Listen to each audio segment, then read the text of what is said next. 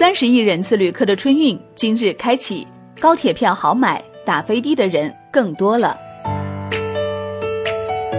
一月十号，中国正式进入春运时间，又一场人类最大的迁徙运动开始了。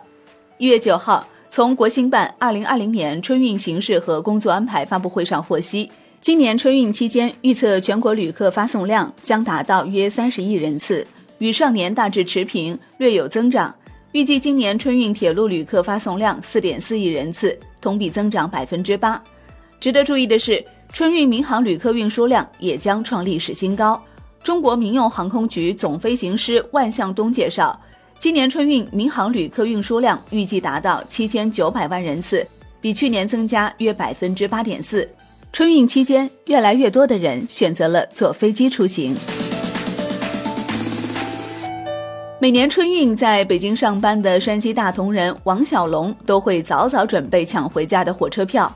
二零一九年春运，他抢到了一张凌晨零点三十六分从北京出发的普快火车的票，于早上近七点到大同。二零一九年底，北京到大同的高铁开通，今年春节回家，他抢到了一张一月二十二号的高铁票，旅途提速到两个小时以内。火车班次也增加了很多，抢票比过去容易了一点。中国国家铁路集团有限公司副总经理李文新介绍，二零一九年全国铁路新线投产八千四百八十九公里，其中高铁五千四百七十四公里。到二零一九年底，全国铁路营运里程达到了十三点九万公里以上，其中高速铁路三点五万公里，铁路运输能力大幅提高。二零一九年开通的高铁里。比如成贵高铁、成都到贵阳高铁，增加了一条成都地区至广深地区的客运大通道，有效缓解了热门方向的运力紧张状况。另据介绍，预计节前铁路发送旅客一点五九亿人次，增长百分之十一。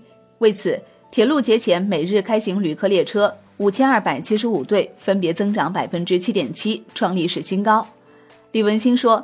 今年春运紧张方向的票额紧张状况比去年大大缓解，票好买多了。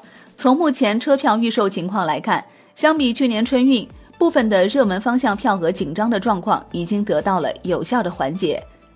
在铁路服务方面，春运期间也有诸多精细化的举措。首先，全面推广高铁电子客票，电子客票在春运前基本覆盖全国高铁和城际铁路。覆盖车站达到一千零二十个，旅客无需取票，持证可以进站乘车。另外，协调地方政府和地铁公司推广地铁认可铁路安检，减少旅客出站换乘地铁的环节，更加便捷畅通出行。记者实地体验发现，继二零一八年北京南站旅客出高铁站进地铁取消安检后，杭州东站在二零一九年也有了类似的便利化改革举措。不过，截止到二零一九年底，国内类似便利举措的城市车站并不多。以中部地区最大的高铁枢纽武汉为例，二零二零年春运汉口站下车的铁路乘客可免安检，直接乘坐地铁；而武昌站和武汉站暂不具备实施条件。二零二零年春运乘飞机出行的人更多了。中国民用航空局总飞行师万向东介绍，二零二零年春运。民航旅客运输量预计达到七千九百万人次，比去年增加约百分之八点四，创历史新高。根据中国民用航空局公布的数据，二零一九年民航全行业营业收入一点零六万亿元，比上年增长百分之五点四，其中旅客运输量六点六亿人次，同比增长百分之七点九。民航是国民经济的晴雨表。去哪儿公司的一位高管分析，从航空客源的走势来看。随着国民可支配收入的增加，越来越多低频出行的旅客开始坐飞机，也就是低线城市和非商务人群乘飞机的人在增长。民航春运的热点，国内集中在北上广深等热线城市和西南、东北、海南等地区；国际出行主要集中在日本、韩国、泰国、越南、马来西亚、菲律宾等周边国家。据携程二零一九年十二月中旬统计。春节国内海外自由行产品的游客订单相比往年快速增长，已有国内一百八十多个城市的旅游者通过他们的平台预订到达七十多个国家，海外三百二十二个目的地城市。有家回，有处去，已成为某在线旅游平台的春节纪念品 logo。记者采访多位在北京工作的白领，发现新年假期他们只有一部分人出游，多数人还是选择回家。部分年轻人已经订好出境游的机票，暖和的南方城市成为热门选择，而更多的人还是选择回家过年。随着三四线城市机场数量的增加，打飞的回家过年也越来越方便。春节假期也是航运系统最忙碌的时刻。一位家在北方城市的深圳航空公司员工告诉记者，工作十余年来，他在春节期间只回过一次家。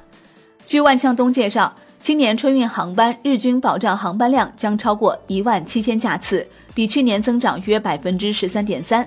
加上冬季特殊的天气特点，所以任务重、压力大。民航各单位以对安全隐患零容忍的态度，强化系统性风险防控和应急处置能力。同时，允许国内各机长根据实际能力适度提升保障容量。离春节越来越近了，你选择怎样出行呢？好的，感谢收听，更多内容请下载万德股票客户端。我是林欢，财经头条，我们再会。